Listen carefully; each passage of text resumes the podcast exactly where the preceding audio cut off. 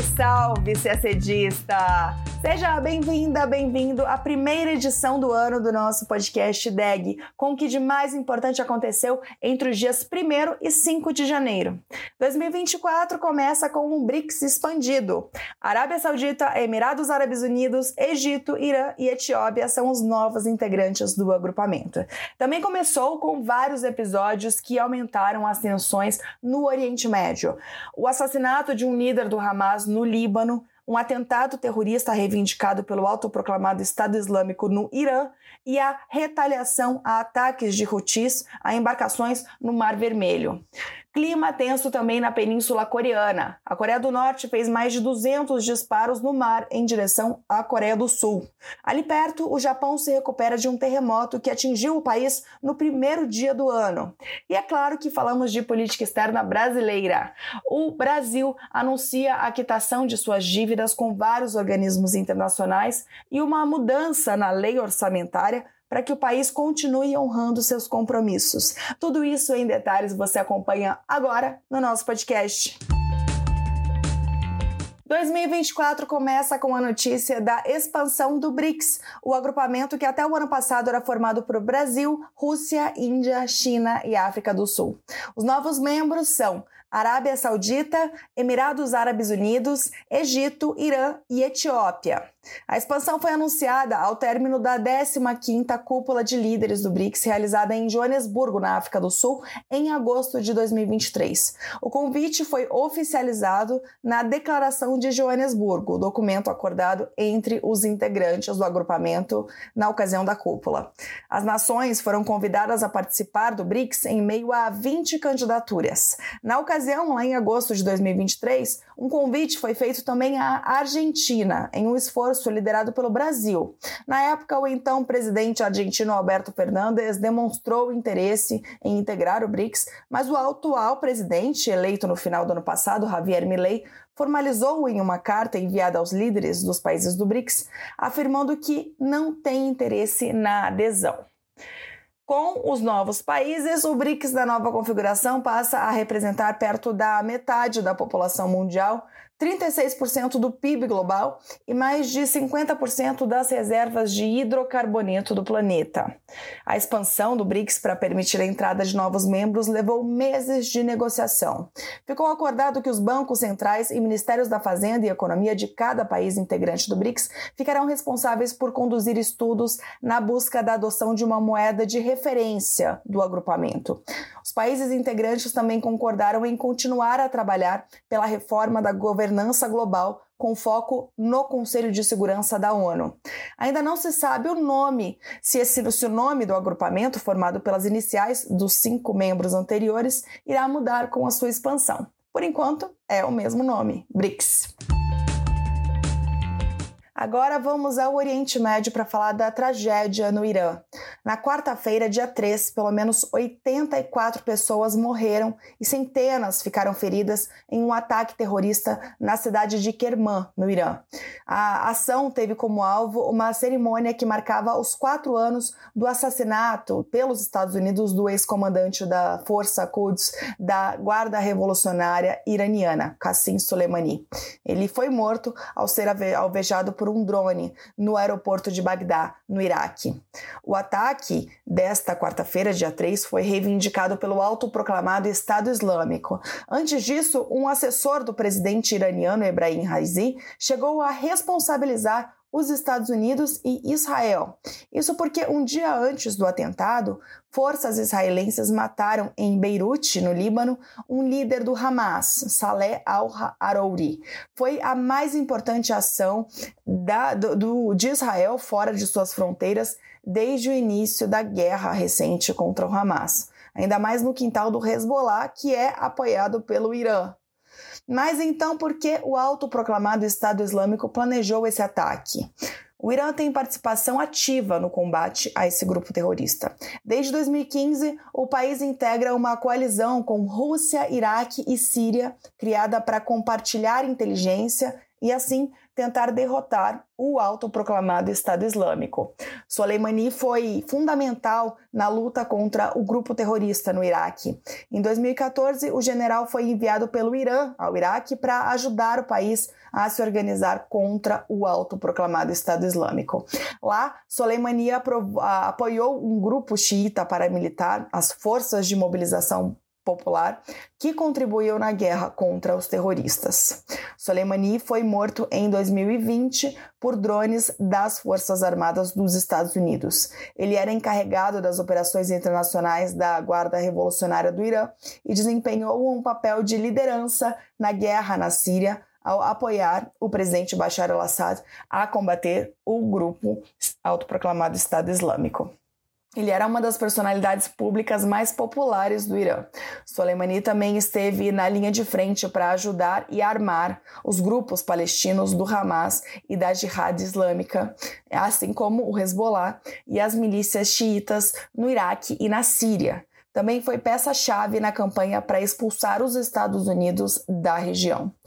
Sobre o atentado de terça-feira, o Itamaraty publicou nota condenando o ataque. A nota afirma que, ao expressar suas condolências aos familiares das vítimas e sua solidariedade ao povo e ao governo da República Islâmica do Irã, o Brasil reitera seu mais firme repúdio a todo e qualquer ato de terrorismo. Ainda falando de Oriente Médio, combatentes Houthis, que lutam contra a coalizão da Arábia Saudita na guerra do Iêmen, têm feito uma série de ataques contra embarcações de transporte marítimo de carga na região do Mar Vermelho, que é uma rota estratégica para o comércio global. Segundo a imprensa internacional, o grupo alega que os ataques são uma retaliação contra Israel por sua campanha militar em Gaza.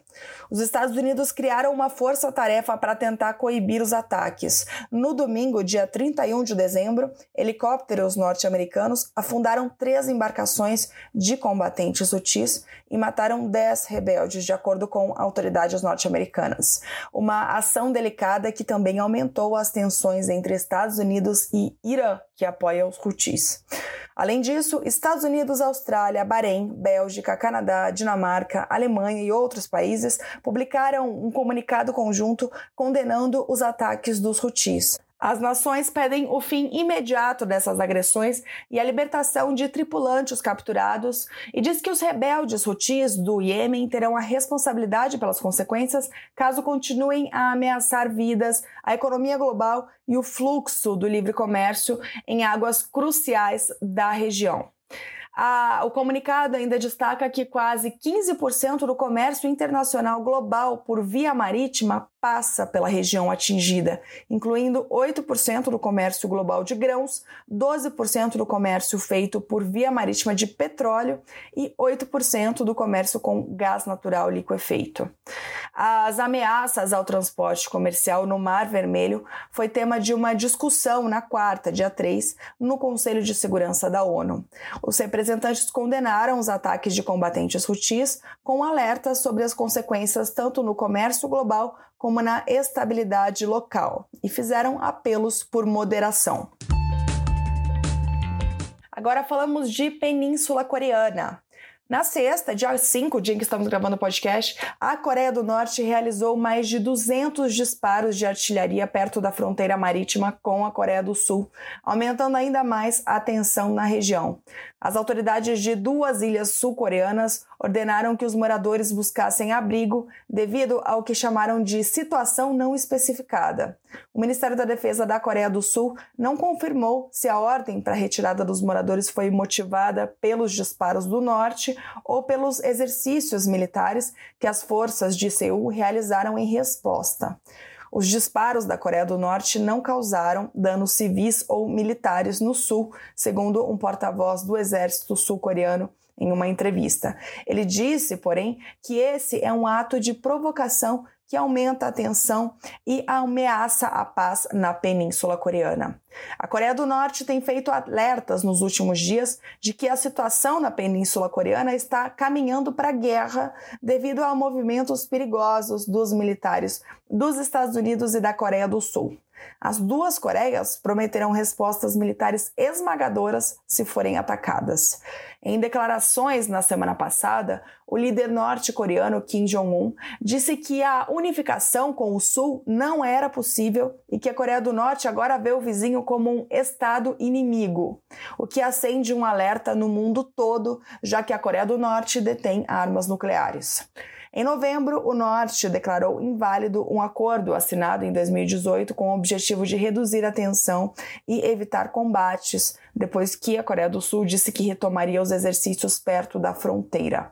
Os dois lados haviam anteriormente concordado em cessar os exercícios militares perto da fronteira, incluindo as marítimas das costas oeste e leste. A China, que é o principal aliado político da Coreia do Norte, pediu moderação e conclamou os dois lados a retomarem o diálogo. Ainda falando de Ásia, na segunda-feira, dia 1 de janeiro, primeiro dia do ano, um terremoto de magnitude 7,6 atingiu o centro-norte do Japão. Pelo menos 94 pessoas morreram e, de acordo com os dados desta sexta, dia 5, dia em que estamos gravando o podcast, mais de 200 pessoas continuavam desaparecidas.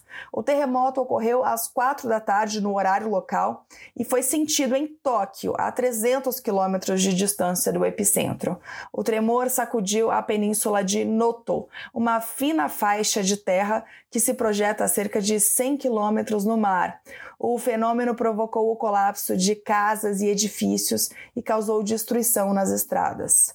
Situado no chamado Cinturão de Fogo do Pacífico, o Japão é um dos países do mundo onde os terremotos são mais frequentes. As normas de construção locais são rígidas, os edifícios costumam resistir a fortes tremores e a população está habituada a situações do tipo, o que não impede que ocorram tragédias como aquela que aconteceu em 2011.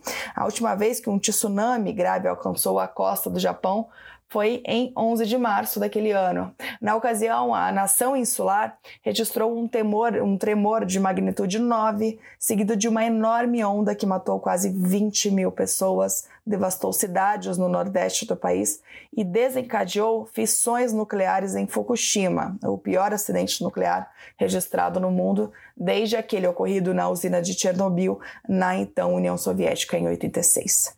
O terremoto desta segunda não provocou danos significativos nas usinas nucleares japonesas, segundo as autoridades locais. Em nota publicada pelo Itamaraty, o governo brasileiro expressou solidariedade ao governo e ao povo do Japão pelas vítimas, pelas pessoas afetadas e pelos danos causados pelo terremoto. E informou que, até o momento da publicação da nota, não havia notícia de brasileiros mortos ou feridos. Também afirmou que o Itamaraty, por meio de sua embaixada em Tóquio e de seus consulados gerais no Japão, está em contato com a comunidade brasileira do país e com autoridades locais. E agora um pouco de política externa brasileira. O Brasil quitou em 2023 sua dívida com várias instituições internacionais. Foram pagos 4,6 bilhões de reais em compromissos financeiros classificados em três tipos: contribuições regulares a organismos internacionais, integralizações de cotas de bancos multilaterais e recomposições de fundos internacionais. Ao encerrar o ano, o país pagou integralmente sua, suas contribuições ao orçamento regular da ONU, no, valor aproximado de 289 milhões de reais, e quitou passivos referentes a missões de paz da ONU. Segundo Itamaraty, além de assegurar o direito de voto do país na Assembleia Geral das Nações Unidas em 2024, o Brasil reforçou seu compromisso com o multilateralismo, com a organização e com sua atuação internacional. Ainda nos primeiros meses de 2023, os pagamentos permitiram a recuperação do direito de voto em organismos como a OIM, Organização Internacional para as Migrações, a Organização do Tratado de Proibição Completa de Testes Nucleares, a AIEA, Agência Internacional de Energia Atômica, a OPAC, Organização para a Proibição de Armas Químicas, e o TPI, o Tribunal Penal Internacional. O país também saudou dívidas importantes na área de meio ambiente e mudança do clima, incluindo as contribuições relativas ao NFCCC, a Convenção quadro das Nações Unidas sobre Mudança do Clima e ao Protocolo de Quioto, o que adquire particular importância à luz da escolha de Belém, no Pará, para sediar a COP30 em 2025. Além disso, foram quitados passivos referentes a outras convenções, como a Convenção sobre Diversidade Biológica, a sobre poluentes orgânicos persistentes, que é a Convenção de Estocolmo, e a Convenção sobre Mercúrio, ou Convenção de Minamata. Na esfera regional, houve regularização de aportes para o FOSEM, que é o Fundo para a Convergência Estrutural do Mercosul, e a quitação da dívida com a ALAD, a Associação Latino-Americana de Integração. Ainda no âmbito do Mercosul, foram pagas contribuições ao Instituto de Políticas Públicas de Direitos Humanos, ao Instituto Social e à Secretaria do Tribunal Permanente de Revisão, TPR.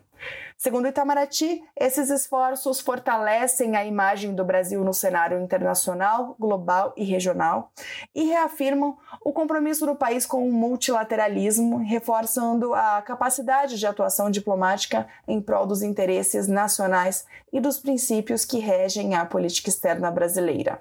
Também de acordo com o MRE, o Brasil seguirá honrando seus compromissos internacionais. Contribuirá para isso a alteração do tratamento orçamentário desse tipo de despesa no projeto da Lei Orçamentária Anual para 2024, que foi aprovado em dezembro pelo Congresso Nacional. Essa alteração reclassifica como obrigatórias as despesas referentes às contribuições e a primeiras rodadas de integralizações a bancos multilaterais de desenvolvimento, resultantes de compromissos previstos em tratados internacionais promulgados pelo Brasil. Isso, segundo o Itamaraty, evitará o acúmulo futuro de passivos com organismos internacionais de direito internacional público. E a gente termina o nosso podcast por aqui desejando um ótimo 2024. Bons estudos ou bom descanso!